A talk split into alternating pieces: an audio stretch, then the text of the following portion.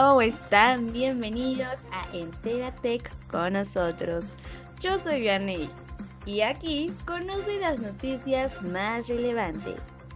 Enteratech con nosotros de Política Nacional con Eduardo Pérez y Abigail Vega. Adelante compañeros.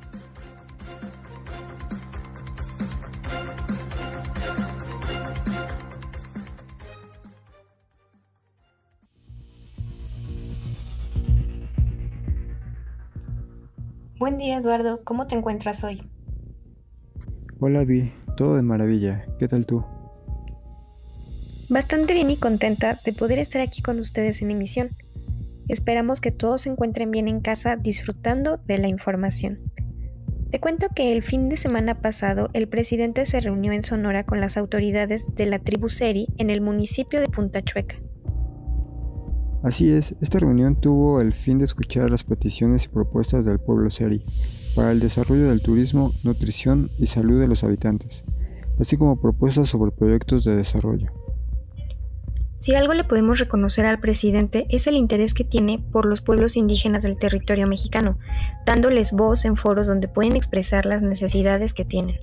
En esta reunión estuvieron presentes, además del presidente, el gobernador del estado de Sonora, Alfonso Durazo, el gobernador tradicional Comprac, Joel Barnett, el director general de los pueblos indígenas y el regidor étnico de Punta Chueca, junto con otras autoridades del gabinete. Es verdad, sus visitas a distintos puntos del país para escuchar a las tribus no pararon en toda su campaña electoral. Y justo en esa reunión se le agradece el gobernador del estado haciendo mención y las contadas ocasiones que el gobierno mantuvo relaciones estrechas con el pueblo. Desde el mandato de Lázaro Cárdenas, quien le reconoció el derecho a sus territorios, y posteriormente el presidente Echeverría, que ejecutó la dotación de su territorio. Me parece algo increíble que solo tenga 47 años la restitución de la propiedad de la importante isla Tiburón, siendo este un lugar sagrado e importante para los seres, su patrimonio y semilla de esperanza, como lo llaman ellos. Pues te va a parecer aún más increíble lo que te voy a decir ahora, Abigail. No tiene muchos años que esta comunidad goza de agua potable, así es. Es casi inimaginable que en pleno siglo XXI existen lugares que no cuentan con un acceso a recursos tan básicos como lo puede ser el agua. Esa tribu es uno de muchos casos que en medio del desierto se han tenido que adaptarse. Este fue uno de los temas que tocaron durante la reunión, pues ahora cuentan con una planta desaladora que pronto será abastecida por energía eléctrica sustentable, ya que comienzan los proyectos de la construcción de una planta solar. Esa es una excelente noticia para la tribu y estaremos contentos de compartirla con ustedes cuando el proyecto esté terminado. En otras noticias tenemos que el pasado 14 de febrero el ex candidato presidencial y acusado de recibir sobornos millonarios de empresas extranjeras, Ricardo Naya, no se presentó a la audiencia programada para dicho día, lo cual abre las puertas a la FGR de emitir ficha roja y con ello una orden de aprehensión en su contra.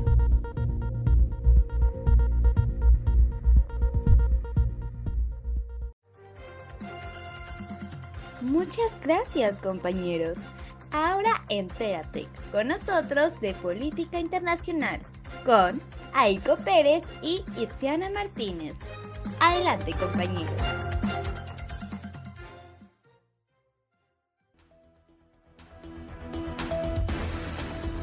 Muchas gracias compañera Vianney por la presentación. El día de hoy les tenemos un par de noticias muy importantes, pero para empezar se les pide discreción y respeto ya que son temas graves. La primera noticia dio lugar en un país del Medio Oriente, en Qatar para ser exactos. Una joven mexicana de 27 años llamada Paola Chitecat, una economista conductual, fue abusada sexualmente por una persona que consideraba su amigo, el cual irrumpió en su departamento a altas horas de la noche decidiendo abusar sexualmente de ella. Al día siguiente de lo sucedido, Paola tomó fotografías del abuso y fue a la policía a denunciar lo que pasó. Paola intentó explicar lo sucedido a las autoridades y estas le propusieron no proceder, dándole la opción de obtener una orden de alejamiento o ir hasta las últimas consecuencias. La sometieron a tres horas de interrogatorio en árabe, pasando de ser la víctima a ser la acusada. Le exigieron que les diera su celular porque querían verificar que no hubiera una relación romántica entre ellos, pues el agresor se defendió de la denuncia diciendo que ella era su novia.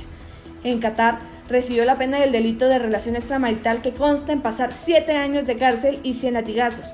La solución que le dio su abogada y el representante legal del agresor es que debía casarse con el acusado.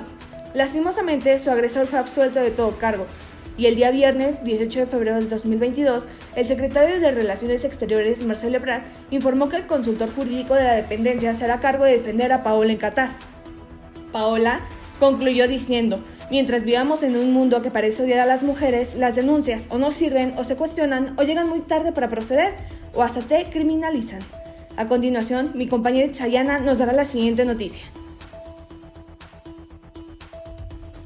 Muchas gracias, Aiko. Esta semana aún sigue el miedo, ya que Rusia podría invadir Ucrania en cualquier momento y los ciudadanos estadounidenses deberían irse de inmediato, advirtió Estados Unidos. Una invasión podría comenzar con bombardeos aéreos que dificultarían las salidas y pondrían en riesgo a los civiles, dijo el viernes la Casa Blanca. La declaración de Estados Unidos hizo que varios países de todo el mundo emitiesen nuevas advertencias a sus ciudadanos en Ucrania. Reino Unido, Australia, Canadá y Países Bajos se encuentran entre las naciones que incitaron a sus ciudadanos a marcharse lo antes posible. Moscú entre tanto, ha acusado a países occidentales de crear histeria. En medio de una espiral de tensión, Ucrania acusó a Rusia de bloquear su acceso al mar. Rusia ha negado repentinamente cualquier plan para invadir Ucrania, a pesar de haber concentrado numerosos tanques, artillerías y más de 100.000 soldados en sus fronteras con Ucrania. Pero Moscú acaba de comenzar ejercicios militares masivos con su aliado Bielorrusia, que comparte una larga frontera con Ucrania y la semana que viene llevarán a cabo ejercicios navales. Francia calificó los simulacros como un gesto violento, mientras que Ucrania asegura que es una forma de presión psicológica.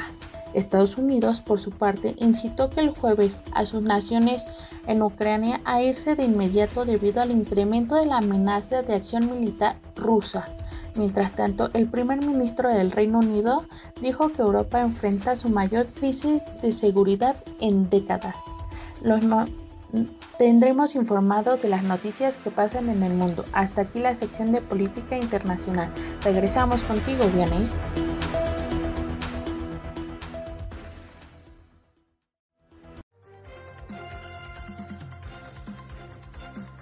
Muchas gracias, compañeros. Entérate con nosotros de deportes con Miranda Avedaño y Elizabeth Bolaños. Adelante compañeras. Y ahora, en la sección de deportes, mi compañera Miranda y yo, Elizabeth Bolaños, estaremos presentando las noticias de lo que más se ha hablado durante la última semana. Y bueno, empezaremos con la noticia de la Fórmula 1, que extendió el contrato para la realización del GP de Estados Unidos. La Fórmula 1 seguirá al menos en el circuito de las Américas en Austin, Texas, hasta 2026, tras el acuerdo alcanzado para renovar el compromiso para los próximos cinco años, según anunciaron las partes. Estamos encantados de anunciar la extensión con el circuito de las Américas antes de la nueva y emocionante temporada 2022. Quiero agradecer al promotor por su continua dedicación y entusiasmo por la Fórmula 1, donde juntos continuaremos aumentando la emoción en torno a nuestro deporte en los Estados Unidos, ha comentado Stefano Domenicali, presidente y director ejecutivo de la Fórmula 1. Y en otras noticias, el mexicano Donovan Carrillo hace historia en el patinaje olímpico en los Juegos Olímpicos de Invierno y consiguió en su rutina libre un total de 66.56 unidades en los elementos técnicos, 72.88 en su presentación con menos uno de deducciones para alcanzar 138.44, lo que se sumó a los 79.69 puntos totales de su programa corto para un puntaje final de 218.13, lo que es el primer mexicano en lograr esta puntuación. En la final olímpica, a la que solo clasificaron los mejores 24 patinadores del programa corto, el mexicano lució un traje negro con piedrería del diseñador estadounidense Brad Griffiths y compitió al ritmo de Sway de Dean Martin y María de Ricky Martin.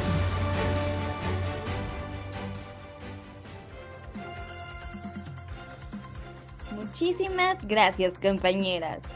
Ahora entérate con nosotros de los espectáculos con Damián Vázquez y Fernando Alpizar. Adelante compañeros.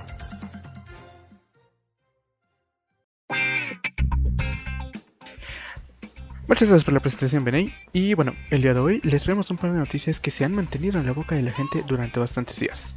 Nuestra primera nota del día es nada más y nada menos que el tan esperado concierto del Conejito Malo. Así es, la venta de estos boletos para el primer concierto de Bad Bunny en el Estadio Nacional fue todo un éxito, agotando las entradas en cuestión de minutos, siendo un récord histórico. Recordemos que este tema sonó durante bastante tiempo previo a que esta venta comenzara, pues días antes ya había gente acampando fuera de las taquillas para poder conseguir sus boletos. Bad Bunny World's Hottest Tour dará inicio el próximo 5 de agosto de 2022 en Orlando, Florida, y llegará a México con fechas desde el 3 de diciembre en el Estadio BBVA de Monterrey y el día 9 de diciembre en el Estadio Azteca de la Ciudad de México. Y bueno, ahora pasamos con mi compañero Damián, quien nos dará una nota que nos desesperanzó a todos acerca del amor. Adelante, Damián. Muchas gracias, Fernando. Y así es, como ya lo mencionaste, la gente perdió la fe en el amor pues el pasado 13 de febrero, tras la publicación del cantante Cristian Odal, quien a través de su cuenta de Instagram compartió una historia donde confirmaba su separación del artista Belinda. Sin embargo, desde hace días ya se venía escuchando rumores sobre el posible rompimiento de esta pareja, quienes sonaron mucho en redes sociales durante el año 2021. El cantante regional mexicano decidió abrir su corazón y señaló que fue una decisión en conjunto. Asimismo, el cantante remarcó que estas serían las únicas declaraciones que realizaría sobre el tema y fue enfático en que no se cuestionará su decisión. Ante estas noticias, sus seguidores de redes sociales se mostraron decepcionados y claramente no tardaron nada, pues fue cuestión de tiempo de que las plataformas como Facebook y Twitter se vieran atacadas de memes acerca del rompimiento de esta pareja, siendo tema principal que haría Nodal con los tatuajes que tiene de Belinda. Y bueno, por el día de hoy se nos ha acabado el tiempo en esta sección, pero nos estaremos viendo el día de mañana para más noticias. Regresamos contigo, Vianney. Buenas tardes.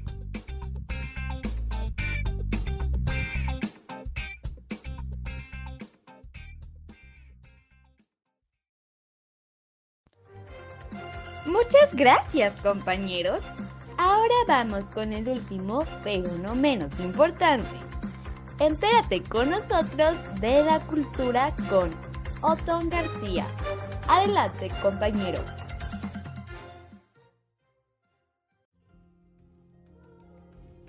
Hola, ¿qué tal? Mi nombre es Otón y un gustazo al estar aquí con ustedes en esta su sección de Cultura. Gestión cultural en tiempos del COVID tras una larga pandemia que aún no concluye, con la nueva implementación de plataformas virtuales y de la tan sonada modalidad híbrida, ¿qué panorama se tiene en la gestión cultural? Se necesita una actualización de manera urgente. Para ello se realizará el encuentro internacional Nombrar la Gestión Cultural Contemporánea, que se llevará a cabo del 21 al 25 de febrero, organizada por la Cátedra Amor y el Museo Universitario de Arte Contemporáneo. Su propósito, abrir un debate colectivo desde lo local sin involucrar el ámbito internacional. El encuentro será inaugurado por la doctora Rosa Beltrán, coordinadora de Cultura UNAM, el 21 de febrero a las 10 de la mañana. En él participarán especialistas de diversas partes del mundo. Las actividades son gratuitas y abiertas al público. Serán transmitidas por el canal de YouTube de la cátedra Inés Amor. Para mayor información, así como los horarios, podrán consultarse en catedrainesamor.com diagonal encuentro espacio internacional. También quiero platicar sobre un nuevo espacio cultural en el bosque de Chapultepec. De raíz del cambio provocado por esta crisis que surgió, la oportunidad de restaurar y sustituir el icónico edificio conocido como Restaurant Lago para darle una nueva finalidad. Diseñado según los principios de la eficiencia estructural, a lo largo de los años el edificio ha sufrido muchas modificaciones. Ahora el estudio de arquitectura NASO busca continuar con la restauración del edificio para devolverle su esplendor. Sobre esto, Lago o algo, se destaca por un proyecto independiente e integral, concebido como un intercambio con la naturaleza y con la historia de la arquitectura moderna, con el nacimiento del arte y de la cultura. Lago es un proyecto de renovación, no hay fecha exacta de su apertura, pero estos son algunos artistas que presentarán algunas de sus obras. Nina Bay, Macy Brown, Pia Camille, José León Cerrillo, José Dávila y entre otros artistas independientes. Por mí fue un gusto estar con ustedes, seguimos en sintonía.